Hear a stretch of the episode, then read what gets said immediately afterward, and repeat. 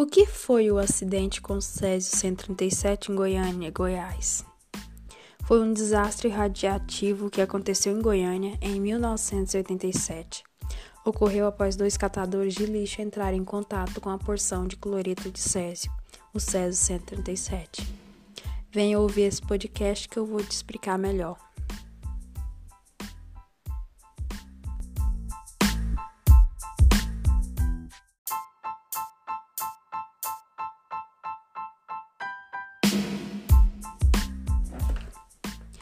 Oi, você está no podcast Genuínos da Ciência. Eu sou Vanessa Gonçalves Almeida, graduanda do primeiro período de licenciatura em Ciências Biológicas no IF Goiano Campos Séries e membro do PIBIT. Para você que não sabe o que significa genuíno, é algo verdadeiro, autêntico, exato e lícito. Hoje vamos falar sobre radioatividade mais especificamente o acidente com Césio 137 em Goiânia. Este é um conteúdo de química nuclear da disciplina de química dentro das ciências da natureza. O acidente com Césio 137 no Brasil foi o pior acidente radiológico da história, na opinião de Alfredo Trajan Filho, por ter ocorrido em um centro urbano, ou seja, não foi o maior dentro de todos os acidentes radiológicos, mas sendo fora de uma usina nuclear foi o maior. Alfredo foi o coordenador do projeto e da construção de um depósito definitivo para os rejeitos desse acidente. A radiação do Césio-137 causou a morte de quatro pessoas e a geração de 3.430 metros de cúbicos de rejeitos radioativos. Isso são 6 mil toneladas não podendo, entretanto, ser confundido ou comparado com o acidente nuclear com o de Chernobyl, cuja magnitude é muitas ordens de grandeza maior, por ter ocorrido em uma usina nuclear.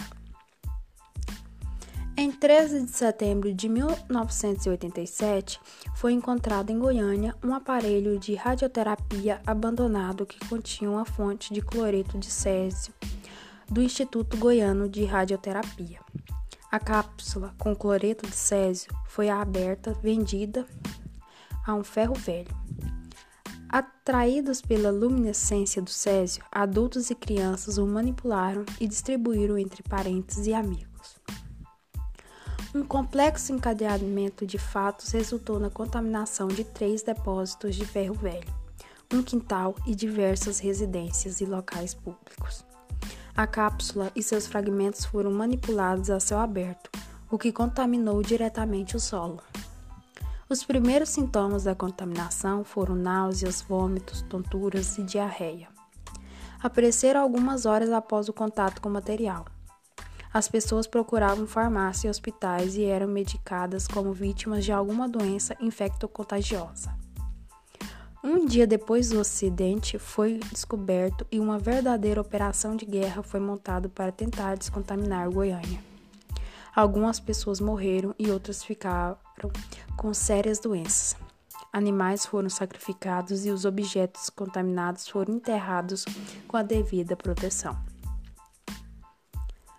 As consequências do acidente foram diversas sequelas deixadas pelo Césio 137 não estão apenas nos corpos das vítimas diretas do acidente que tiveram membros amputados, a pele marcada e a saúde afetada pelo contato com o elemento químico.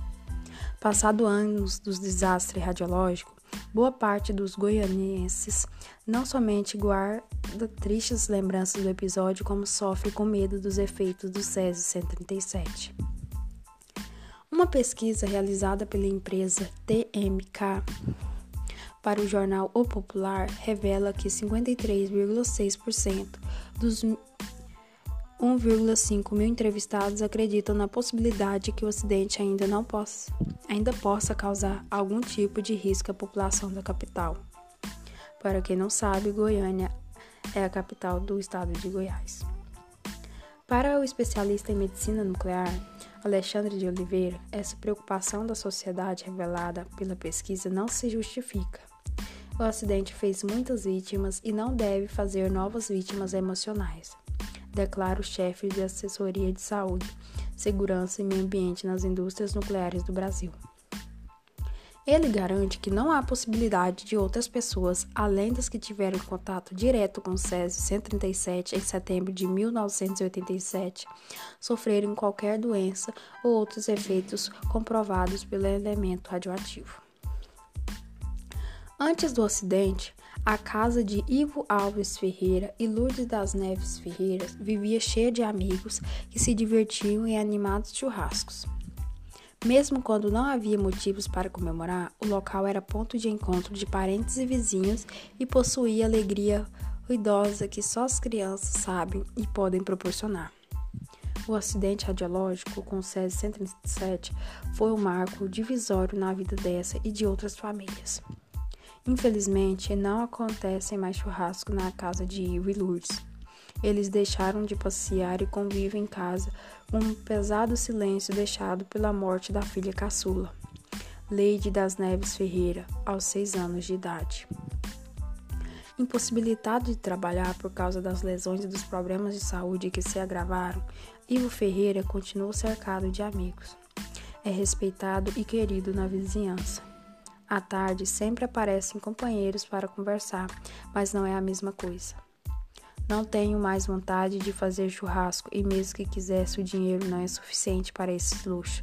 Faltaria no fim do mês, explica Lourdes das Neves.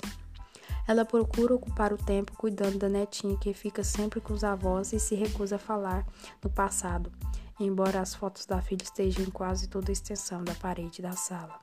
Só falo sobre o presente. As histórias individuais das vítimas do Césio se confundem em vários pontos.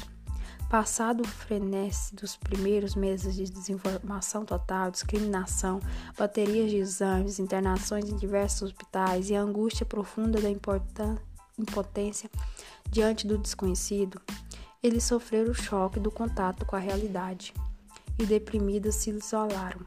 Só o tempo até a decisão de tentar restabelecer uma vida normal variou. Algumas demoraram mais do que outras, mas todas sabem que ainda não chegaram lá. O estigma, o preconceito, as cicatrizes e as doenças ainda impedem que se sintam cidadãos comuns. Luiz Odete Mota da Santos, de 38 anos, que sofreu lesões no pescoço, conta que antigamente sentia medo de tudo, principalmente de ser rejeitada. Quando me perguntava o que eram essas cicatrizes no meu pescoço, falava que tinha me queimado, mas agora não me importo, fala a verdade, e quem quiser me aceite como sou diz decidida Luísa Odete. Procura se manter saudável, preocupa-se com a alimentação e consome muitas frutas e verduras. Sua família foi uma das mais afetadas pela radiação. Ela, o marido, Kardec e Sebastião dos Santos e quatro dos cinco filhos pertencem ao grupo 1, que corresponde ao mais atingido. Só o filho mais novo, que nasceu em 1992, ficou livre da radiação. Luiz Odete e Kardec trabalham junto em casa. Fazem salgados, laranjinhas e sorvetes que vendem no colégio da Vila Santa Lu Luzia, bairro de Aparecida de Goiânia, onde moram. Ela se emociona até hoje e não contém as lágrimas quando lembra do dia 29 de setembro de 1987, quando foi afastada dos filhos. Luiz Odete e Kardec foram para o Hospital Naval Marcílio Dias, no Rio de Janeiro. A dor da separação dos filhos por três meses foi para ela o golpe mais duro em toda a história de sofrimento desses últimos anos. Tá, mas e para onde foram os rejeitos armazenados? Foi construído um depósito definitivo para os rejeitos gerados pelo acidente. Não se trata apenas de um depósito, mas de um complexo de instalações. O local é a Badia de Goiás, a cerca de 20 quilômetros do centro de Goiânia. Esse depósito abriga cerca de 60% de total de rejeitos produzidos em Goiânia, aqueles cujo tempo de decaimento à condição de liberação como lixo comum é de 300 anos. Desse grupo, 16% exigem confinamento superior a 150 anos e 41% de isolamento de até 150 anos. O material está acondicionado em caixas metálicas construídas com a finalidade específica de armazenar o material radioativo e em tambores alocados dentro de contêineres de concreto ou metálicos. Alfredo Trajan Filho encara o episódio da contaminação do Césio 137 na capital de Goiás como um exemplo claro da diferença entre os vários Brasis que coexistem. Um Brasil rico, com alternativas tecnológicas e bom nível educacional, e outro miserável, caracterizado pela ignorância e pela falta de informação.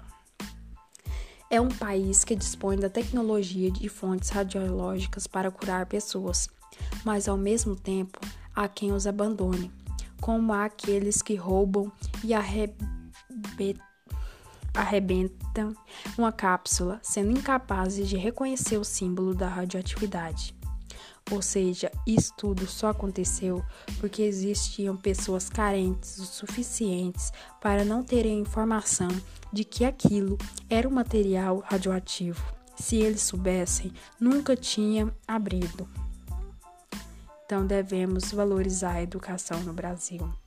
Por isso, este podcast foi criado, Genuínos da Ciência, para disseminar a ciência e a informação para todos os públicos-alvos, para que ninguém saia prejudicado. Espero que vocês tenham gostado. Tchau, tchau e até a próxima!